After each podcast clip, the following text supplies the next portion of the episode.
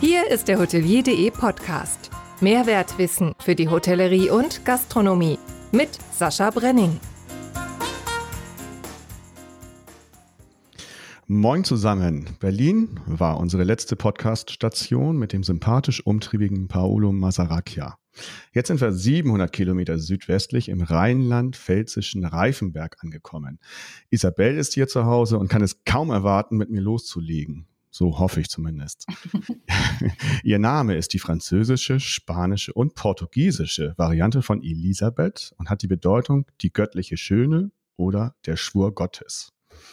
Ob diese Bedeutungen der Realität standhalten, so viel sei verraten, da könnt ihr mal von ausgehen. Ich begrüße also mit, einem herzlich, mit einer herzlichen virtuellen Umarmung Isabel Zadra, Life Coach und Employer Branding Managerin der Zadra Gruppe. Hallo. Hallo, moin. Ja, moin. Die Umarmung. Danke für die Einladung. Ja, gerne. Du hast das bestimmt alles gewusst, was du so bist, ne? Äh, tatsächlich, ja. Äh, hatte ich schon mal gehört und auch die verschiedenen Länder, die du aufgezählt hast. Es, ist, es sind ja nur verschiedene Schriftarten oder, oder Schreibweisen, könnte man sagen. Ja. Aber, ja. ja, das, das könnte man noch ins Endlose führen, aber ich denke, das reicht immer so und ja. Nee, super, aber toll recherchiert. Danke. Die Umarmung, das ist mal gleich die erste Story. So hat das, so hat das mit uns angefangen. Das werde ich auch nicht vergessen. Das war das letzte Hotelcamp in Bendorf, im legendären Bendorf. Und damals war ich relativ unbekannt in der Gruppe zumindestens und saß dann da erstmal so und dann kamst du dann irgendwann an und hast jeden, der da draußen saß, umarmt. Also und jeder, der mir bekannt Ja, gut. okay, ja. So, okay, so wollte ich das. Mhm. und dann, und dann habe ich gesagt, und ich. Und ja, dann haben wir uns auch umarmt. Und seitdem ist das unser Markenzeichen, dass wir uns immer besonders innig umarmen. Und in diesem das Fall, stimmt. da wir nun 700 Kilometer auseinander sitzen, äh, virtuell. Genau, gebe ich zurück, gebe ich sehr gerne zurück, die virtuelle Umarmung. Und ähm, du hast es verdient gehabt, auch an dem Tag und seither immer wieder. Also oh. mache ich gern. ja, es hat mir dann auch sehr geholfen, besser in die Gruppe zu kommen. ja, okay, super. Gern geschehen. Ja, ja. ja, du, wenn du da in so einer ich habe ja schon Selbstbewusstsein, aber wenn du da in so einer Gruppe bist, gucke ich erstmal, ja, mhm. wer ist da wie und ein, zwei habe ich dann schon gekannt, aber ja, man, man beobachtet erstmal und dann tut sowas dann schon ganz gut, dann kommt man da besser rein. Das stimmt, nee, schön, aber es ist eine schöne Erinnerung auf jeden Fall. Ja, auf jeden Fall. Und ich bin auch froh, dass ich das noch mitgemacht habe. Bendorf einmal. Das war schon cool, ja die, die Wanderung da hoch zur, zur Burg und äh, das war schon mhm. ist echt, echt klasse. Ja, Isabel ist hochsensibel, mega empathisch, ehrlichkeits- und freiheitsliebend. Oh, okay, ja. Stimmt, stimmt, das?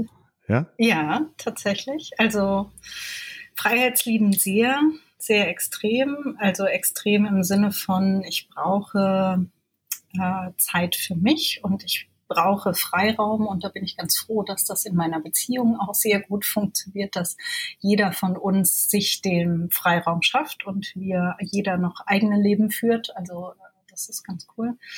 Hochsensibel, ja, damit habe ich mich vor ein paar Jahren auseinandergesetzt und das war mir vorher nicht so bewusst, sondern ich hatte oft das Gefühl, ich glaube, ich bin die Frau vom Mars. so ungefähr. Also habe mich äh, oft als Außenseiter gefühlt und mhm. das hat dann doch einiges erklärt, ne? wenn man sich da viel mit beschäftigt und sehr viele Empfindungen hat und sehr klar zum Beispiel Stimmungen in Räumen empfinden kann oder von dem Gegenüber, was mich total irritiert hat, wenn man das nicht weiß. Mhm. Aber wenn du dich jetzt damit beschäftigst, kann man es ganz gut einordnen, was halt bei dem Thema Hochsensibilität, das ist ja, ähm, wie soll ich sagen, gibt es ja auch verschiedene Abstufungen davon. Neurologisch gesehen gibt es da auch sehr viele Meinungen dazu, ob das wirklich so existiert, wie auch das Thema ADHS zum Beispiel, wo mhm. man ja auch immer sagt, gibt es das, gibt es das nicht? Ist das neurologisch oder ist das eher psychologisch rein? Ähm, Genau, aber das ist ein spannendes Thema und ich glaube, da gibt es noch sehr, sehr viel Forschungsbedarf und ich würde mich mal in diesem Bereich so jetzt beschreiben. Ja, doch, genau. Und empathisch gehört dann natürlich dazu. Hm. Ja, also empathisch kann ich auf jeden Fall bestätigen. Und gut, Hochsensibilität gehört dann zumindest bei dir auch mit dazu. Mhm. Deine Vita hat ja. angefangen jetzt in der Hotellerie äh, auszubildende Hotelfachfrau im Brenners Parkhotel. Mhm. Mhm. Äh, das ist ja eine Top-Station, also heute auch noch. Wie bist du denn damals an diese Ausbildungsstelle gekommen und was macht das Brenners so besonders? Also es war so, dass, also einmal bin ich ja im Hotel aufgewachsen. Von dem her war es mal so, dass mein Vater damals sagte, willst du nicht hier einfach zur Prüfung gehen? Und ich gesagt habe, das ist total nett, aber ich würde doch gern mal so eine Ausbildung von der Pike auf lernen und auch mal extern der Auszubildende sein, damit, wenn ich später Chef bin, auch mal weiß, wie sich das anfühlt. Und mhm. dann habe ich mir verschiedene Unternehmen in Deutschland ausgesucht in dieser Kategorie Grand Hotels, fünf Sterne, weil ich davon ausgegangen bin, dass die die bestmöglichste Ausbildung anbieten einfach. Und da war unter anderem das Brenners Park Hotel dabei. Und es war das schlimmste Bewerbungsgespräch, glaube ich, von allen. Also ich habe mich auch auf Sylt beworben und in Hamburg und ähm, Brenners war so, da bin ich danach raus. Meine Mama ist mit mir damals hingefahren, das weiß ich noch. Und die haben mich so auseinandergenommen, gefühlt jetzt im mhm. Rückblick auch. Und meine Mama war früher oft in Baden-Baden und hat dann danach gesagt, sollen wir noch ein Eis essen gehen? Ich habe gesagt, nein, ich will nur nach Hause, bitte, lass uns gehen. Es ist ganz furchtbar gewesen. Die nehmen mich auf gar keinen Fall und ähm, ja, das war furchtbar. Und dann haben sie mich irgendwie doch äh, ja genommen. Dann habe ich irgendwie eine Woche später, glaube ich, die Zusage bekommen und war total baff. Und dann war für mich auch klar, dass ich dort auf jeden Fall hin will, weil wenn jemand seine Leute so gut prüft vorher, dann ähm, muss ich rausfinden, was da noch mehr dahinter steckt. Und ich muss auch im Nachhinein sagen, die Ausbildung, glaube ich, immer noch ist die beste, die es gibt oder die mir passiert ist. Ich fand es super. Sie war aber sehr anstrengend. Also fördern und fordern steht da ganz oben. Und deswegen, glaube ich, ist so ein hartes Bewerbungsgespräch schon sinnvoll gewesen, um die Spreu vom Weizen zu trennen. Aber mhm. als Bewerber fühlt man sich dann, also das war schon hart. Das fand ich schon krass. Vor allem, wenn du halt schon daher kommst. Also jetzt habe ich ja, mein Papa sagt immer, ich habe so lebenslange Hotelerfahrung. Mhm. Als Kind schon mit im Hotel geholfen. Sobald ich laufen und halbwegs sprechen konnte, Gäste mit aufs Zimmer begleitet und so Sachen oder in der Spülküche ausgeholfen. Und dann hast du ja auch das Gefühl, du, du lebst im Hotel, du kennst dich aus, es gibt keine Fragen, du bist da eigentlich Genau, richtig. Und dann schaffen es Leute trotzdem durch ein paar gezielte Fragen, dich so aus der Fassung zu bringen. Und das war, das war extrem, ja. Das weiß ich noch. Das, ja. Hat aber trotzdem funktioniert. Ja, offensichtlich. Das kann man nicht anders sagen. Genau. Erzähl mal ein bisschen von deinem Vater. Äh, Roland Zadra ist ja schon bekannt, aber erzähl mhm. noch mal ein bisschen über ihn. Ja, also äh, gut, jetzt äh, weiß nicht, was, was möchtest du denn wissen? Also, also ich weiß, ich weiß zum Beispiel, hat, äh, die Romantik-Hotels, da war er, ne? Hat, mhm. die, hat die, ja, was war er genau, geleitet? Genau, also, also ja, die, die, die, die, Präsident, was genau. jetzt genau. Ähm, genau der Herr Edelkamp sozusagen hat. Ja. Der war er sehr, sehr lange und hat die doch, glaube ich, auch ganz gut geführt. Das ist ja auch eine sehr spannende Kooperation, die durch viele ähm, vergangene Geschichten, sage ich mal, weil das ja alles individuelle Hotels sind, die alle Eigentümer geführt sind, die alle historische Gebäude haben, somit jeder seine eigenen Herausforderungen hat, auch ganz spannend zusammengewürfelt sind und die zu, zu führen oder da eine Marketingkooperation dazu zu binden, ist dann, glaube ich, auch herausfordernd. Das hat er eine sehr lange Zeit begleitet.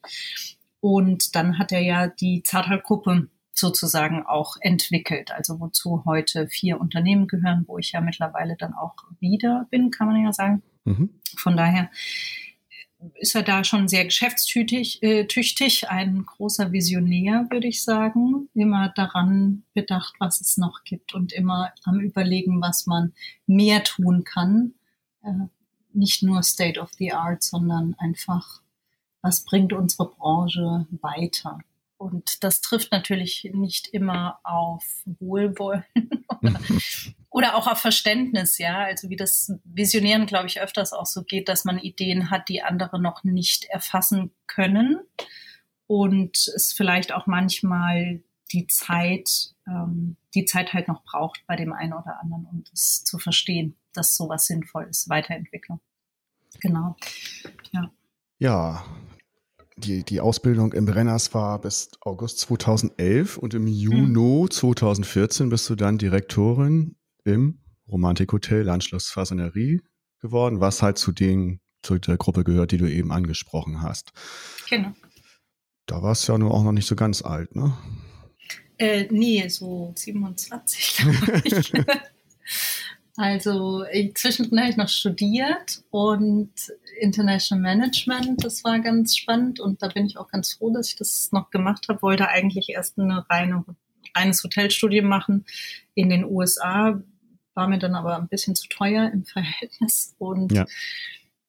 genau, und dann bin ich 2014 tatsächlich wieder nach zwei Brücken gekommen, meinem Mann zuliebe, den ich netterweise in dem Jahr kennengelernt habe und der dummerweise aus dem Saarland kommt und ich dann irgendwie wieder hier gebunden war, obwohl ich in die weite Welt hinaus wollte. Und äh, genau, und eigentlich wollte ich nach dem Studium, das war eben 2014 zu Ende, nur kurz hier pausieren und gucken, was dann passiert. Und mhm. dann ist eben passiert, wie das Leben manchmal so spielt, das Unerwartete. Es war Zeit, doch schon nach Hause zu kommen. Zumindest hatte ich es so empfunden. Und dann bin ich einfach geblieben. Ja. Habe mit dieser Position der Direktion angefangen in der Fasanerie.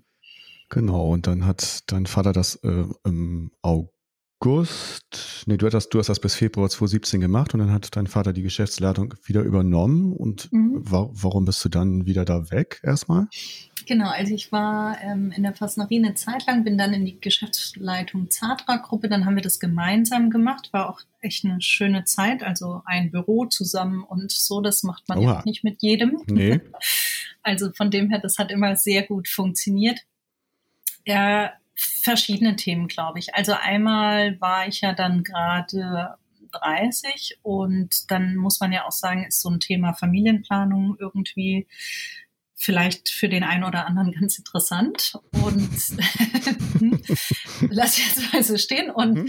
da ich äh, doch sehr viel gearbeitet habe, hat mich das beschäftigt, ob das so funktioniert. Und er war eine Zeit lang sehr krank, also er ist fast ein Jahr ausgefallen und ich habe alles Alleine gemacht kann man nicht sagen, weil wir hatten über 200 Mitarbeiter, also habe ich es natürlich nicht alleine gemacht, aber die Leitung und die ganze Verantwortung drumherum habe ich fast federführend alleine gemacht und das war doch sehr anstrengend. Und als er dann sehr gestärkt wieder zurückkam aus der Reha, kamen halt so Themen wie, das äh, hast du ja eingangs schon gesagt, das Thema Life Coach auf mich zu, weil ich zwischenzeitlich auch noch angefangen hatte, Psychologie zu studieren. Anscheinend war mir doch langweilig. Ja.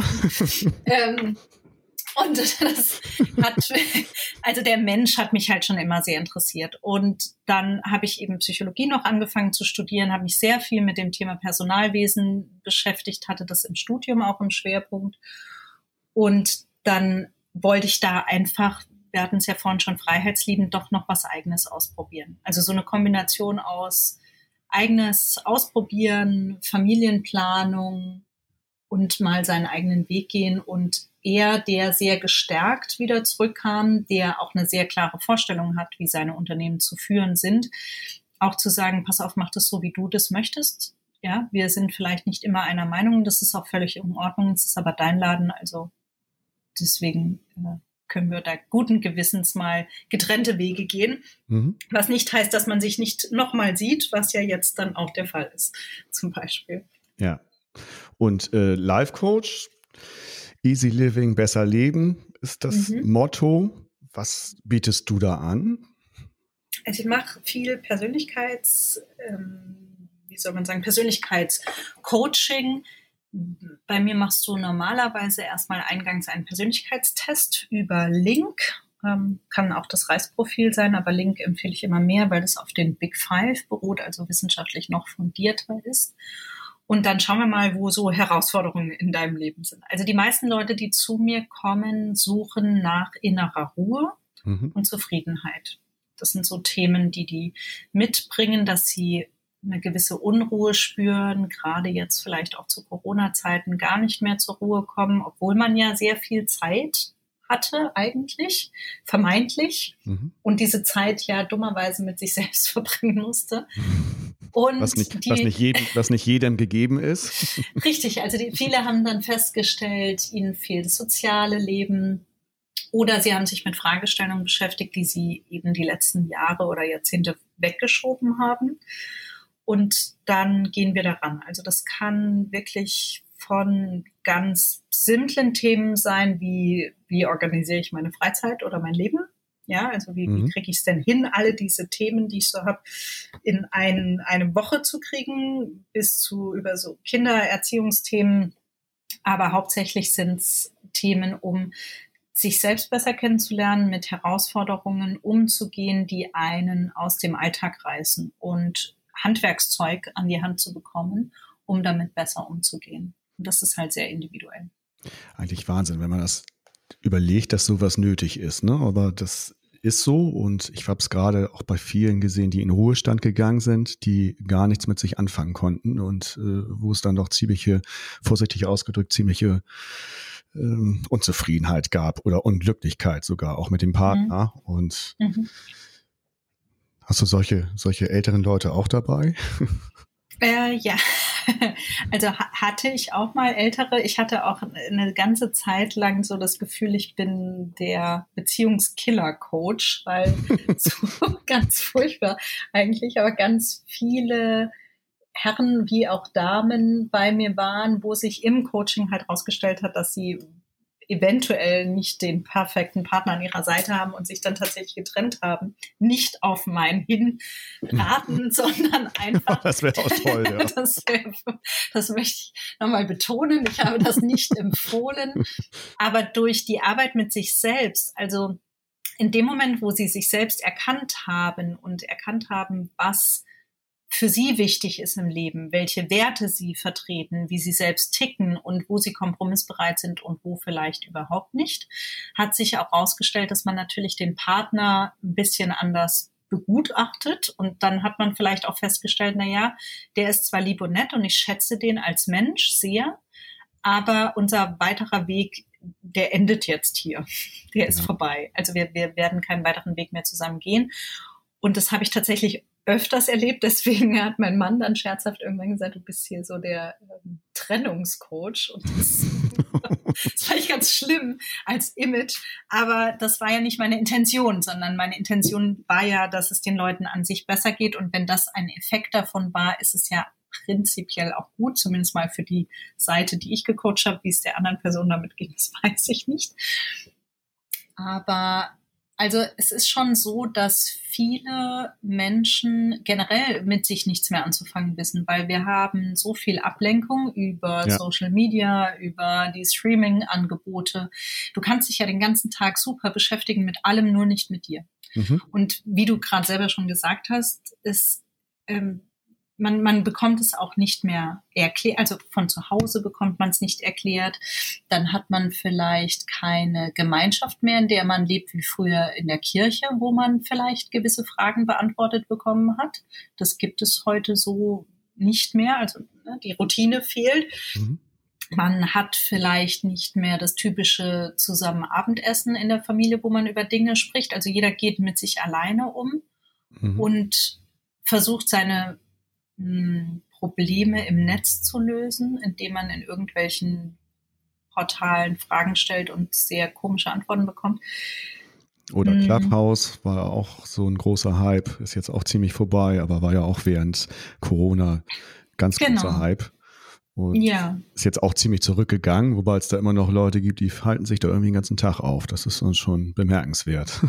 Ja, das fand ich auch faszinierend, wie, wie so ein Tool so schnell mh, hm, so groß werden konnte. Und ich hatte von Anfang an gesagt, ich kann mir nicht vorstellen, dass wo heutzutage die Leute daran gewöhnt sind, alles dann zu bekommen, wenn sie es wollen, also nicht mehr zu einer festen Zeit irgendwo aufzuschlagen, dass das funktioniert. Und sobald jetzt Lockdowns vorbei waren, funktioniert es ja auch nicht mehr, weil du setzt dich halt nicht zu einer bestimmten Zeit irgendwo hin, sondern du möchtest dann deinen Podcast hören, wenn du möchtest und dann deine Serie gucken, wenn du möchtest und nicht, wenn irgendjemand sagt, wann. Außer vielleicht bei so Festivals oder Präsenzkonferenzen. Ja. Ich glaube, so diese Präsenzthematik hat nochmal viel mehr zugenommen. Das merke ich auch im Coaching. Ich mache das natürlich nach wie vor online ganz viel, aufgrund von Corona immer mehr. Aber da ist immer noch die Frage, können wir uns denn nicht persönlich treffen? Also wenn jemand hier aus der Nähe kommt. Und ja. das macht schon einen Unterschied. Körpersprache, Mimik, Gestik. Und die Leute brauchen einfach äh, manchmal, glaube ich, so einen Ansprechpartner, der einfach neutral ist. Also ganz viele Gesprächsthemen könnte man vermeintlich auch mit einem guten Freund führen, aber der ist vielleicht nicht so unbefangen. Mhm. Oder da hat man vielleicht Angst, dass der einen verurteilt, wenn man dem seine ehrliche Meinung sagt. Und deswegen habe ich auch bewusst die Thematik Life Coach, weil ich so eine Art Lebensbegleiter bin, ne? wie du halt einen Bergführer hast. Kannst mhm. auch den Berg alleine hochgehen. Aber es ist vielleicht interessanter, mit jemandem zu gehen, der dich auf gewisse Dinge hinweist, der dich stützt, der dir vielleicht nochmal erklärt, wann du die Stöcke benutzt und es dann leichter geht, zum ja. Beispiel. So alles, prof alles profan, aber es ist wichtig, ganz klar. Ja, es sind halt oft die simplen Dinge, die, die wichtig sind. Und diese innere Ruhe ist halt total wichtig für uns, für Energie zu schöpfen, weil wir in einer Zeit leben, wo wir andauernd super schnell unsere Energie entladen. Und deswegen meiner Meinung nach super wichtig, sich da Handwerkszeug an die Hand zu nehmen und das zu üben. Genau. Und das, und das gibst du seit Februar 2018 und ja. dann hattest du Elternzeit, das heißt, du hast dein erstes Kind bekommen. Das war ja, ja mhm. sicherlich auch ganz schön. Ja, doch. Also es hat gut geklappt. hat gut geklappt. Sie, sie hat es mal nach draußen geschafft und ich lebe noch. alles gut. Nee, ist äh, alles super. Und, dann und sie ist ein Sonnenschein. Schön. Mhm. Und dann Oktober 2020 haben wir es schon angesprochen, ging es wieder zurück. Ja. Zur Zadra-Gruppe. Und jetzt als Employer Branding Managerin. So ist das. Was wird denn da als genau gemacht? Das ist eine sehr umfangreiche Position, würde ich sagen. Also prinzipiell ist Employer Branding ja mittlerweile wahrscheinlich als Begriff jedem irgendwie so ein bisschen bekannt. Ja. Und doch ist es ein Buzzword immer noch. Also man weiß, man, man weiß nicht genau, was sich dahinter verbirgt oder es gibt Verschiedenes, was sich dahinter verbirgt. Ich konkret mache das Thema Personalwesen im ganz kompletten Sinne. Also ich beschäftige mich auf der einen Seite mit Recruiting im rein, also so operativen Sinne, nicht nur Stellenausschreibungen, was ja zum Employer Branding auf jeden Fall gehört, wie so eine Stellenanzeige aussieht, wo man die postet, wie man die postet, mit wem man spricht, sondern auch Bewerbungsgespräche führen im ganz klassischen Sinne aktuell. Da muss man jetzt kurz, ja. ganz kurz, Entschuldigung, ja. ganz kurz sagen, Zadra-Gruppe, was das alles ist, damit man da mal einen Eindruck bekommt, was du da so. alles zu tun hast. Genau. Äh, das ist also einmal das Romantikhotel, Landschaftsfasonerie hatten wir angesprochen, dann gibt es das zweite mhm. Hotel Rosengarten, dann genau. gibt es das Valentins Wirtshaus mit Biergarten ja. und 600 Sitzplätzen. Übrigens auch 23 Wohnmobilstellplätzen, was mir ja sehr entgegenkommt. Also da muss ich mich genau. noch mal drum kümmern, dass wir da mal hinkommen. Ja, ja, auf jeden Fall. Bitte. Dann habt ihr noch, habt ihr auch noch ein Ferienhaus in einem ehemaligen Schleusenwärterhaus. Stimmt. Festhalle, zwei Brücken habt ihr auch noch. Äh, und dann seid ihr noch im, Mhm. Oder betreut ihr mit, ja. Und äh, Outlet, in der Outlet-Gastronomie in Zweibrücken, im Fashion Outlet, habt ihr auch noch ein paar ja, Läden, nicht? Also ein Genusswerk, genau. ein Restaurant, äh, Grand Café. Also das ist schon, und das alles in zwei Brücken. Das hat so ähnlich wie Buxtehude, äh, 34.000 Einwohner. Wir haben 6.000 mehr. Also ne, das liegt zwischen Homburg, Pirmasens und Saarbrücken. Ja. Und das, diese ganzen Unternehmungen, dafür bist du halt zuständig, dass die, dass die Außendarstellung als Arbeitgeber gut ist. Nur, dass wir es nur einmal erwähnt haben, weil das, das fand ich schon ziemlich in der Recherche schon ziemlich doll. Ja, es sind doch echt einige Betriebe mittlerweile dazugekommen, organisch gewachsen, sag ich mal. Ja und sehr spannende Unternehmen, also zwei Hotels, wie du es schon richtig gesagt hast, und äh, sonst noch unterschiedliche gastronomische Einrichtungen. Und in der Spitze im Normalfall sind es dann so 200 bis 250 Mitarbeiter insgesamt, mhm. die zu betreuen sind. Genau. Also richtig, wie du sagst, die, die Außendarstellung ist das, was man im Employer Branding immer so super wahrnimmt und sagt, okay, das Employer Branding sorgt dafür, Arbeitgebermarke nach außen. Und mhm. eigentlich ist das nur das, was die, die Spitze des Eisberges ist. Alles andere ist intern. Interne Kommunikation, Unternehmenskultur. Und wir haben zum Beispiel ein Leitbild entwickelt dieses Jahr mit allen Mitarbeitern, was dazu auch ganz, ganz stark gehört. Und zwar nicht nur mit Mitarbeitern der Fasnerie oder des Rosengans, sondern mit allen Mitarbeitern. Mit Mitarbeitern, die als Aushilfen angestellt sind oder mhm. Mitarbeitern, die eine Ausbildung bei uns machen. Weil wir auch gesagt haben, es ist total wichtig, dass alle mitgenommen werden. Und auch das gehört eben dann zu meinem Bereich mit, solche Workshops mit zu begleiten. Da war ich noch, also das hat, haben zwei Kollegen hauptsächlich initiiert und angeführt. Und jetzt geht es halt viel darum, das Leitbild auch zu leben. Das ist uns ganz, ganz wichtig, weil auf ein Blatt Papier kannst du ja alles schreiben, aber es, es geht ja Ich habe schon viele halt tolle um, Texte gelesen, ja, das stimmt. Ja, ja ich sage immer, das ist halt wie wenn du dir vornimmst abzunehmen. Das ist mein Lieblingsvergleich. Mhm. Ja, also mir einen Ernährungsplan zu stellen und mir aufzuschreiben, wie oft ich die Woche laufen gehe, das ist jetzt nicht so schwer. Also, ne, oder und zu recherchieren. Und hört sich super an und ist auch erstmal total motivierend. Ja. Und aber. dann aber morgens die Laufschuhe anzuziehen, wenn es regnet. Oder wenn man ins Restaurant geht, den Salat zu bestellen, wenn alle ihr Steak haben oder die fetten Nudeln mit richtig cool Parmesan drauf, dann ist es halt schwierig. Und ja. Ja, das ist halt so ein Thema. Oder wenn man sich halt kein Gemüsesandwich zu Hause gemacht hat und beim Bäcker vorbeifährt und dann merkt, hm, alles, was der so in der Auslage hat, ist zwar super lecker, aber es passt jetzt nicht so in meinen Ernährungsplan.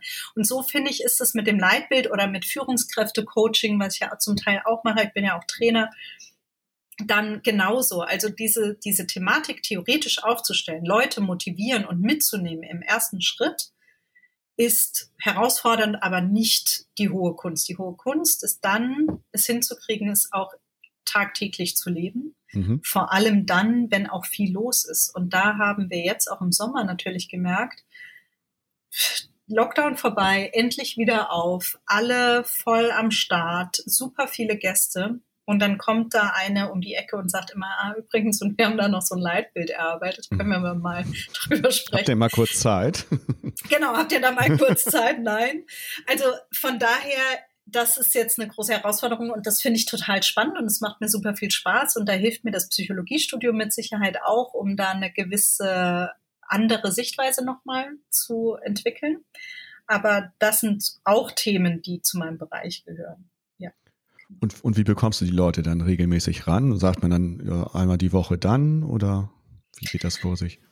Ganz so einfach ist es nicht einmal die Woche, weil wir so viele Mitarbeiter haben. Wir haben eine Unternehmenszeitung entwickelt, die alle ein, zwei Monate erscheint. Und da gibt's immer eine Challenge, eine Art Leitbild-Challenge. Also die mhm. ist so ein bisschen wie mein Coaching aufgebaut, indem man einfach erstmal so ein bisschen Handwerkszeug an die Hand bekommt und einfach mal versucht, in so einer Art spielerischer Weise herauszufinden, wie man das Leitbild in den Alltag integrieren könnte, ohne da jetzt groß äh, ein Studium draus zu machen. Ja, also als Beispiel eine Woche Challenge. Hilf einem Kollegen jeden Tag, also such dir irgendeinen Kollegen aus, dem du jeden Tag hilfst, ohne es ihm zu sagen und ohne dafür rückwirkend irgendwas zu verlangen. Mhm. Und guck mal, was dabei passiert. Und der Effekt ist normalerweise, wenn du das auch tust, also da ist, da kommt man ja auch noch ich kann die Challenge aufbauen, ich kann die befähigen, ich kann daran, äh, daran auch immer erinnern und dann ist es aber an jedem selber natürlich, das auch umsetzen zu wollen. Wenn wir jetzt beide zusammenarbeiten und wir helfen uns gegenseitig, ohne dass wir erwarten, dass jeder sich nochmal rückwirkend hilft später, dann entsteht so eine Selbstzufriedenheit, weil anderen zu helfen macht in uns irgendwie das macht uns glücklich, das macht uns zufrieden. Das ist tatsächlich, äh, ja, psychologisch gesehen ist das so, dass, dass uns das total happy macht, anderen Menschen zu helfen. Mhm. Ohne, wie gesagt, dafür gleich eine Gegenleistung zu erwarten. Also es gibt ja diese, ich höre super gerne Simon Sinek oder ich lese gern von Simon Sinek. Ich weiß nicht, ob du den kennst. Als, ähm, der beschäftigt sich ganz viel mit, mit New Work und den Themen, wie wir arbeiten sollten und solche Sachen und woher man oder wie Erfolg entsteht von Unternehmen. Und der bringt immer das schöne Beispiel, bei den anonymen Alkoholikern gibt es ja verschiedene Stufen, die du mhm. durchlaufen musst. Und die allerletzte Stufe ist, hilf einem anderen rauszukommen. Ja. Und es ist tatsächlich so, dass wenn diese letzte Stufe nicht gemacht wird, ist die Wahrscheinlichkeit, rückfällig zu werden, viel, viel höher.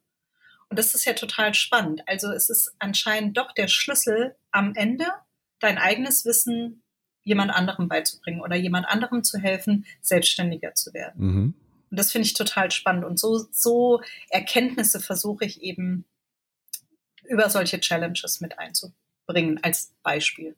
Gibt natürlich noch andere Themen, wie du sagst. Natürlich gibt es auch Meetings. Es wird auch jedes Mal daran erinnert. Es wird gegenseitig daran erinnert. Es wird äh, dazu noch weitere Schulungen geben im Laufe des Jahres natürlich, wenn es etwas ruhiger wird. Dann haben wir da noch einiges vor uns. Und es ist halt ein Prozess. Also es ist auch ganz wichtig zu verstehen, dass das ein immerwährender Prozess ist. Gott sei Dank. Also ich bin total froh, dass wir daran arbeiten können, an uns selbst und am Unternehmen und an unserer Unternehmenskultur und uns damit auch immer hinterfragen können, wo sollten wir noch besser werden, wo möchten wir noch besser werden, was war gut, was war schlecht, was macht uns Spaß, was haben wir vielleicht aufgeschrieben, was wir total toll fanden als als Wert und jetzt im Alltag merken, das passt überhaupt nicht zu uns. Auch solche Sachen gehören dazu, also irgendwie Fehler zuzugeben. Eine, eine, die ich jetzt gerade erleben durfte, die da auch sehr viel macht, also da war ich auf dem Hotelkongress, IHA Hotelkongress und das war mhm. Caroline von Kretschmann vom Hotel mhm. Europäischen Hof Heidelberg. Mhm. Habe ich das erste Mal jetzt live gesehen, natürlich schon mal im Fernsehen und so. Aber das war schon sehr beeindruckend und ähm, sie ist auch auf den Punkt eingegangen, was gab es denn früher und, und wie, wie lief das Ganze früher? Also früher war zum Beispiel Kritik absolut untersagt, ja, die ist mhm. heute angesagt sollte angesagt sein. Früher wurde das, hast du gesagt, gefördert, gefordert. Heute soll nach ihrer Meinung entwickelt und ermächtigt werden. Mhm. Und was sie, was sie auch gesagt hat, Führung. Ne? Wie geht empathisches Führen? Das ist ja das, was ihr auch macht, was du machst, empathisches mhm. und wertorientierendes Führen in Zeiten digitaler Transformation. Und da kann man zusammenfassend sagen, äh, erstens also wie, wie gelingt das? Erstens Vertrauen und Zutrauen. Zweitens Veränderung und Pragmatismus. Drittens Empathie und Mitgefühl. Mhm. Viertens Demut und Bescheidenheit. Und fünftens Diener sein für die Mitarbeitenden. Mhm. Mhm. Schön, würdest, ja. du da, würdest du da noch was äh, äh ergänzen? Ja, Vorbild sein wahrscheinlich, wobei das schon in ein paar Dingen ja steckt eigentlich. Ja. Also Vorbild, indem man auch sich selbst immer wieder hinterfragt, ja, oder mhm. auch Fehler zugibt. Hat sie auch gesagt, ja. Mhm. Das, das ist ja auch immer so ein Thema. Ich, ich kann einen Führungsstil total toll aufbauen und kann von meinen Mitarbeitern total viel verlangen, aber wenn ich das selbst nicht vorlebe, weil ich eben jetzt irgendwie super Kritik sensibel bin mhm. und niemand was zu mir sagen darf, dann lernen meine Mitarbeiter ja genau, dass wir nicht kritisch miteinander umgehen dürfen. Und mhm. das vergessen ganz, ganz viele. Und das erlebe ich zum Beispiel in der Kindererziehung jeden Tag. Das ist so ein krasser direkter Spiegel mit Kindern, wo du einfach merkst, wenn du selber was möchtest, von deinem Kind was verlangst, ja, dann musst du das halt auch vorleben. Mhm weil die kopieren dich und Mitarbeiter machen das auch. Also wenn ich Pünktlichkeit verlange und komme selber immer wieder zu spät, dann weiß ich nicht, was ich von meinen Mitarbeitern eigentlich erwarten soll. Das ist unfair. Deswegen Vorbildfunktion finde ich total wichtig mhm. und ich glaube, äh, ja, diese Reflexion auch. Reflexion, sich ganz oft zu hinterfragen, kritisch eben, sich selbst kritisch gegenüberzustehen und Selbstführung, weil was auch, was ich im Coaching immer wieder merke, ist, dass ganz viele Menschen, die in der Führungsposition sind oder sein möchten, sich selbst nicht führen können. Ja. Und wenn ich nicht bei mir anfange, dann kann ich das bei keinem anderen tun. Und da, glaube ich, fehlt uns noch so ein bisschen Entwicklungspotenzial, auch Wissen einfach, was gerade in unserer Branche super wenig in den letzten Jahren beigebracht wurde, weil wir immer von Führungskräftetraining sprechen und wir sprechen immer von Führung von Teams und wir sprechen ganz wenig von Selbstführung. Ja. Und das, glaube ich, gehört als Key doch schon sehr essentiell dazu. Da hattest du ja auch mit Markus Meyer auf dem HR-Camp in HSMA HR-Camp in Walsrode ja eine sehr schöne Session zu. Das war, mhm. Die fand ich sehr Stimmt. beeindruckend. Das war, ging genau um das Thema. Ähm, und wie, wie behält man Mitarbeiter? Wie macht man sie glücklich? Auch da hat sie, die Frau von Kretschmann, ein schönes Beispiel genannt. Ihr Barchef war 15 Jahre da und ist zum Buddhismus konvertiert. Ähm, mhm. Das macht sich natürlich für den Barchef nicht so gut, wenn er keinen Alkohol mehr trinken, trinken möchte. Dafür ist er ganz total entspannt wahrscheinlich. ja, ja, das lebt schon. den Moment, auf jeden Fall. Das schon. Ja. Aber dann ist, das, ist er nicht mehr ganz so geeignet. Jetzt könnte man ja sagen, mhm. na gut, dann geht er halt. Ähm, nein, sie hat, sie hat gesagt, ähm, was würden Sie denn gerne machen? Mhm. Stattdessen. Und jetzt arbeitet er im Spar Sparbereich und äh, liebt das. Äh, Bodo Jansen macht das ja ähnlich von Obst dazu. Ja, auch super. Mhm. Und auch das ist äh, wichtig. Ne? Also wenn, wenn das dann nicht mehr passt, einfach mal nachfragen, ja, oder überhaupt mal sich mit den Leuten beschäftigen und fragen, so, was machen sie denn sonst so privat, genau. hobbymäßig? Ja, und dann macht bei, bei Bodo Jansen macht dann jemand dann irgendwie den ganzen Frühstücksgedecke neu. Ja, oder er ne? hat, genau, er hat doch, glaube ich, sogar ähm, in deinem Podcast das auch erzählt mit dem Mitarbeiter, der Fotograf äh, irgendwie ist. Oder? Du hast den gehört? Ich habe den gehört. Ich habe mich ja, ja, vorbereitet hier. Hast alle 28 gehört, toll. Hab fast alle gehört, ja. Nee, hat er erzählt, also, das stimmt. Genau, ja. das war nämlich auch so eine coole Story und es gibt so viele tolle, genau solche Wow-Stories, die unsere Branche besonders machen, weil das eben in unserer Branche auch möglich ist. Also wenn ich jetzt in anderen Branchen bin, kann ich vielleicht nicht so flexibel jemand woanders hinsetzen. Mhm. Ja, dann habe ich eine tolle Person vor mir, die ich dann gehen lassen muss, weil ich keine andere Stelle habe. Aber in unserem Bereich haben wir so viele Möglichkeiten, wenn wir kreativ denken. Das müssten wir halt viel öfters erzählen. Also diese Wow-Stories, diese Mitarbeiter-Wow-Stories das von diesen Leuchttürmen, ne, wie du mhm. gerade die zwei, die zwei Hotels jetzt beschreibst oder zwei Unternehmen, die mhm. einfach mhm. in unserer Branche herausstechen und die das so super toll machen und da Vorbilder sind, das müsste man einfach viel mehr erzählen. Und ja. das, das finde ich total spannend und toll, dass, dass es solche Leute noch gibt und dass die sich mit ihren Mitarbeitern nämlich auch so beschäftigen, weil die Menschen eben Beziehungen zu Menschen pflegen und nicht zu Unternehmen. Und wenn ich das verstanden habe und mich dann mit dem Mensch beschäftige, habe ich so viel mehr gewonnen. Das, äh, ja. Und, und, der ist bestimmt im Spa super jetzt. Und die Gäste ja, sind wahrscheinlich total happy. Ganz, ganz sicher. Und was auch schön ist, dass solche Persönlichkeiten auch davon erzählen, das teilen. Das ja. machen ja, macht ja auch nicht jeder. Das ist ja auch ganz wichtig, dass man da immer, ah, der macht das so, und das ist gut. Da schneide ich mir mal eine Scheibe von ab. Mhm. Ähm, die Ausbildung bei euch, das ist ja auch ein wichtiger Punkt, natürlich. Äh, was macht die deiner Meinung nach so attraktiv? Also wir haben ja ein super tolles Ausbildungsprogramm, das ja. Go-Programm, wo wir auch letztes Jahr Ich ahnte, dass das kommt. Wurden. Ich ahnte, dass das kommt.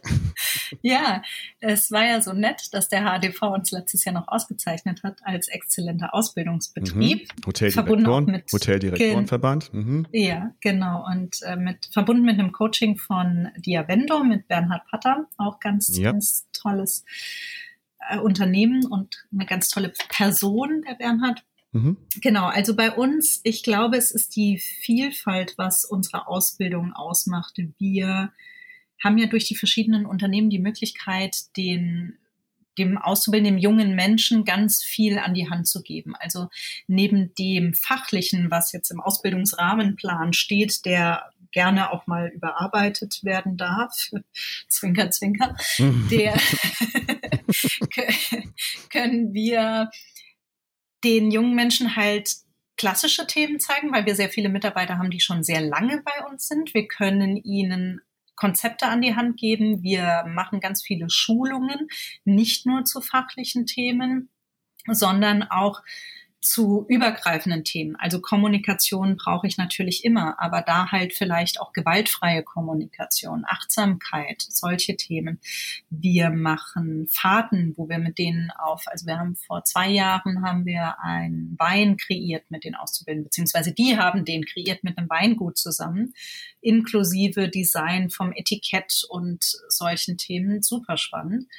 Das heißt, sie kriegen immer ein Projekt an die Hand und dürfen das dann bespielen. Und wir sind immer weiter dabei, das natürlich, das hat ja jetzt vor ein paar Jahren erst angefangen mit dem Up and Go, was uns, wie gesagt, schon diesen Preis eingebracht hat, aber wir möchten das immer weiterentwickeln, wie ich schon mit dem Leitbild gesagt habe. Das mhm. ist was, was total Spaß macht, das mit auszubilden, jetzt auch weiterzuentwickeln, zu schauen, wo können wir noch hingehen, was braucht ihr noch? Also auch so Sachen zum Beispiel zu überlegen, ihr kriegt jetzt mal ein Buch an die Hand, das vielleicht nichts mit eurem Fachthema Küche, Hotelfach oder sonst wie zu tun hat, sondern so ein Buch zum Beispiel von Bodo Jansen, um mhm. sich mit Führung zu beschäftigen. Und wir lesen das jetzt alle mal den nächsten Monat und dann tauschen wir uns mal darüber aus. Mhm. Sowas gehört halt auch bei uns dazu. Das ist so eine Idee, die jetzt noch kommt, die wir aktuell noch nicht machen, aber wo wir drüber nachdenken, zum Beispiel so ein internen Up-and-Go-Buchclub zu machen. Und äh, ja, Spoiler Alert für Azubis, die zuhören jetzt. ähm, um einfach da mal ein bisschen mehr aus den Leuten rauszuholen. Die, nicht jeder hat ja, kommt ja aus dem gleichen Elternhaus und hat gewisse, hat so ein, ne, nicht alle Azubis haben die gleichen Startvoraussetzungen auch. Ja. Und dann zu gucken, wen kann man wie fördern. Das, was du von angesprochen hast, von Bodo Jansen auch das Thema Hobbys bei Mitarbeitern mal zu erfragen. Wir haben eine Auszubildende, die ist halt richtig fit im Thema Kalligrafie. Die beschreibt eben all unsere Tafeln, die mhm. wir so haben im Unternehmen. Und das sieht nicht nur richtig gut aus, sondern die hat auch voll Spaß dabei, ihr Hobby bei der Arbeit auszuleben. Also auch solche also, Themen mit einzubauen. Also tatsächlich, also tatsächlich ist das, finde ich, ein ganz wichtiger Punkt. Wenn ich auch bei Bäckereien oder so gucke, wenn das nicht schön geschrieben ist, habe ich da keinen Bock reinzugehen, ganz ehrlich nicht. Mhm. Wenn das so richtig das witzig, schön ne? gut aussieht, mhm also wir haben jetzt hier in unserer Innenstadt einige Bäcker, so und gut, die kenne ich nun, das ist ein schlechtes Beispiel, aber wenn ich jetzt in eine andere, in eine andere Stadt komme und das ist schön geschrieben, dann zieht mich das da tatsächlich ein bisschen hin, obwohl ich das verstehe, was dahinter ste steckt. Mhm. Aber trotzdem, das ist, ist tatsächlich ein wichtiger Punkt, absolut. Und wenn das schlecht ja. geschrieben ist und nicht schön aussieht, weiß ich nicht, ob der Laden dann auch so, so gut ist. Keine Ahnung. Mhm. Ja, und, und das versuchen wir halt auch mit einzubinden.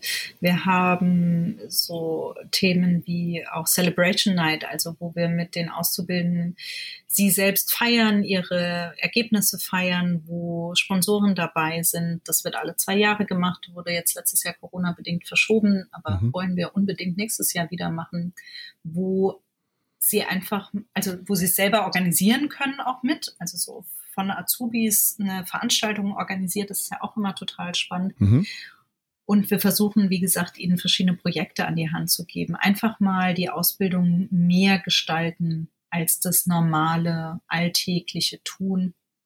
Und genau, was wir auch noch haben, ist das Thema Praktikum in der Ausbildung, also Austausch sozusagen.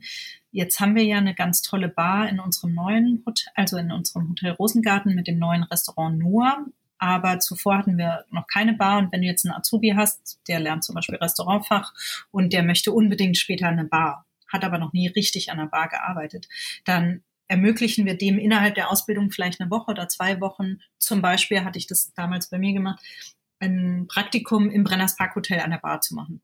Ja. Damit die Person einfach mal weiß, ja, ist das denn auch so, wie ich mir das vorstelle? Und möchte ich mich wirklich nach der Ausbildung auf so eine Stelle bewerben? Und der arbeitet jetzt immer noch an der Bar in Frankfurt, aber das war halt essentiell für die Person, das kennenzulernen. Und mhm. auch so Themen machen wir oder halt in eine Metzgerei zu gehen, um mal zu gucken, wie wird denn Fleisch verarbeitet überhaupt. Ja. Ne? Also genau. das sind alles so, du merkst, das Universum unseres Up in, unser Up and Go Universum ist riesig ja. und äh, manche Dinge sind noch unentdeckt. Kein schwarzen Ein Glück. Aber ja, Gott sei Dank. Also es, es dehnt sich aus. ständig und mehrere Planeten kommen dazu und wir sind total stolz, dass wir das gestalten dürfen jeden Tag und ich bin mega happy, dass ich da irgendwie mit dran wirken darf, weil es total spannend ist und Spaß macht. Hört man auch. Ja, danke. Was man, bei, was man bei euch auch machen kann, ist charmant heiraten. Und mhm. äh, da du das ja am besten weißt, wie das geht, kommt jetzt die. Die Überraschungsfrage. Mhm. Die kommt von Merle Losem. Ah. Wer ist denn das? Merle Losem, DHA, Deutsche Hotelakademie. Äh, auch schon mir lange bekannt über die HSMA. Super tolle Frau, bin auch immer mega begeistert, wie viel Energie die hat, ist der ja. Wahnsinn. Ja und auch so positiv ist. Also jetzt, ich glaube, für, für eine deutsche Hotelakademie in den letzten anderthalb Jahren, wo man von Präsenz auf digital umstellen muss, wo man ja auch, glaube ich, von so Hochschulen ganz viel gehört hat, wie äh, schwierig alles ist, gab es das bei Merle irgendwie nicht, sondern es gab nur machen. Ja, haben, haben wir dann halt gemacht. Ja, Fanden ja, wir total genau so. cool. Haben wir halt Spann mal gemacht. Ja. Genau. Spannendes Projekt.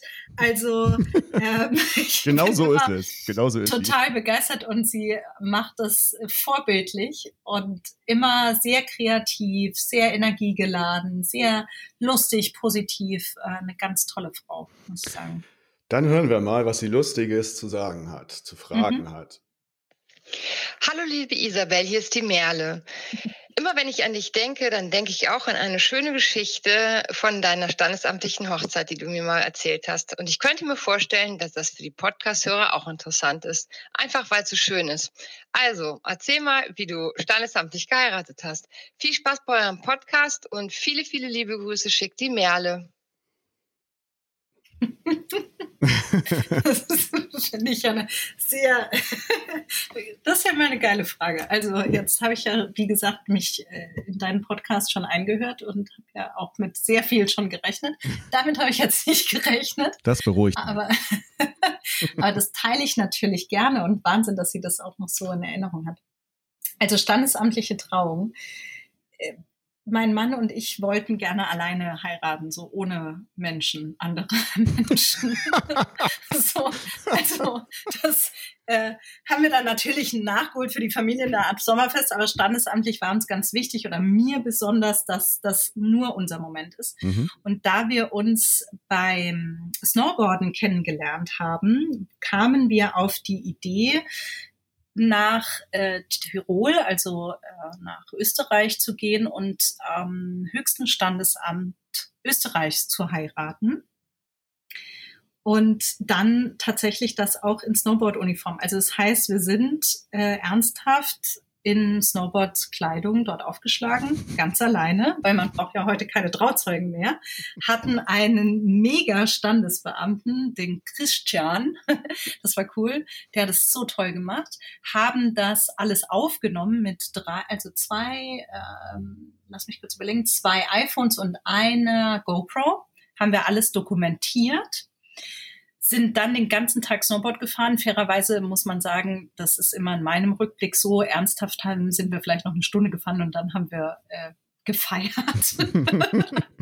vielleicht ist das ehrlicher. Mhm. Genau. Und haben dann äh, einen Art Urlaubsfilm zusammengeschnitten und haben das an Weihnachten der Familie präsentiert, die davon halt auch nichts wusste.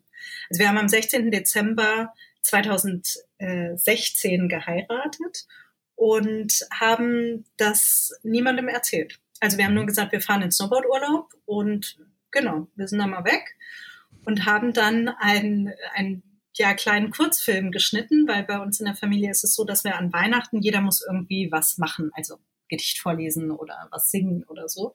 Und ich habe damals schon gefragt, ja, ist okay, wenn wir einen Film, wir fahren ja in Urlaub, wir würden einen Film machen. Ja, ja, klar.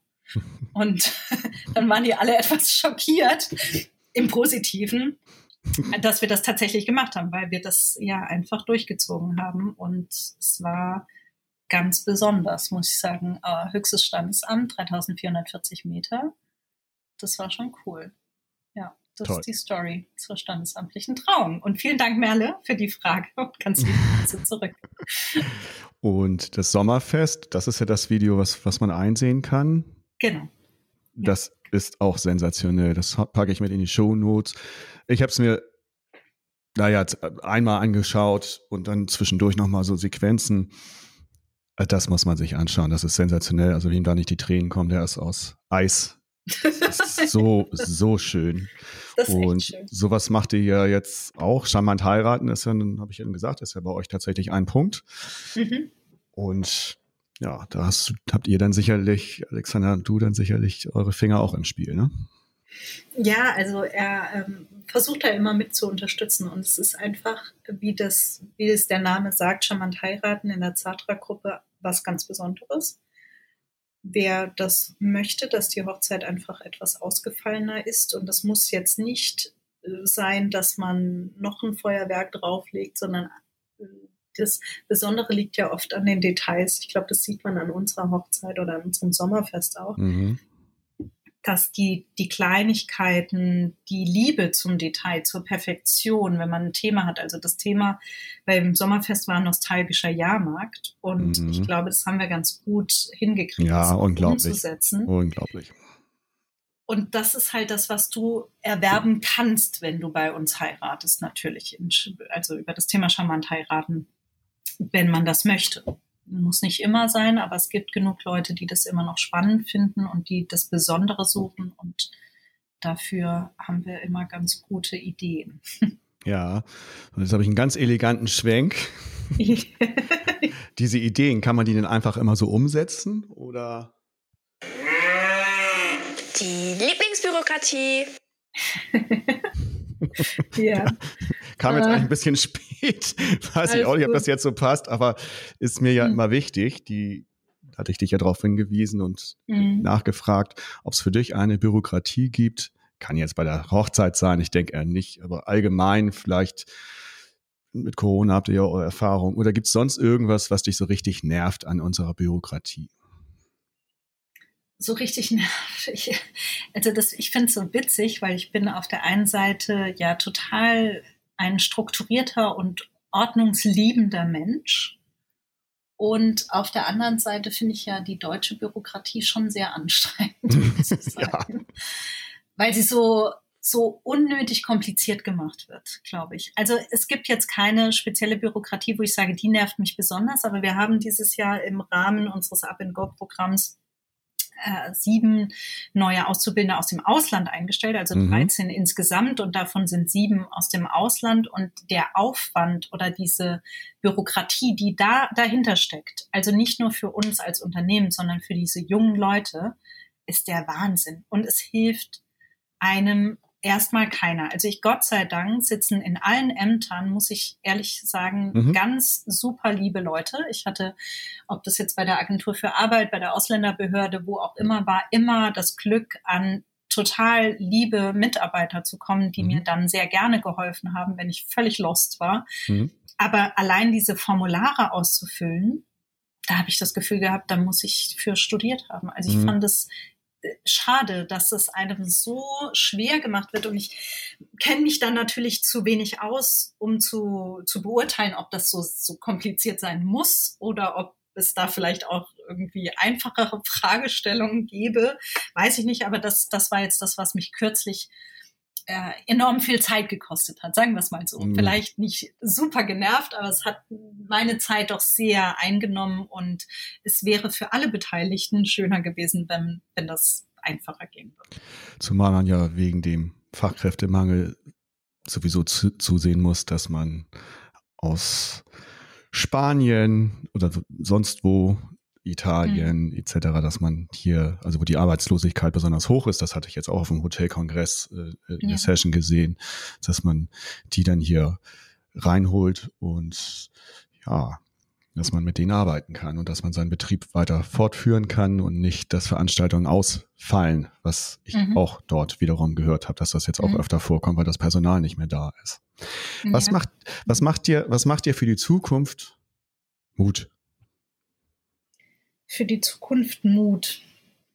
Hm, also äh, im, im Persönlichen einmal meine kleine, mein kleiner Sonnenschein, mhm. die äh, wirklich, also ich finde es so total spannend, wie Kinder super neugierig durch die Welt gehen. Das macht mir Mut, mir da mehr abzugucken und Mhm. die Welt wieder ja, fröhlicher zu entdecken und vielleicht Dinge zu entdecken, die mir als selbstverständlich vorkamen. Das ist das eine. Und beruflich gesehen, glaube ich, macht mir Mut, die solche Wow-Stories, wie du es vorhin angesprochen hast von äh, Frau Dr. Kretschmann oder Bodo Jansen, dass es solche Leuchttürme in unserer Branche gibt, zu denen wir uns auch zählen würden oder möchten. Auf jeden Fall. Auf jeden Fall, dass, dass es solche Menschen gibt. Und da gibt es ja noch ganz, ganz viele mehr. Markus Franklin, nur Blauer Reiter und Mhm. bestimmt tausend Leute vergessen gerade.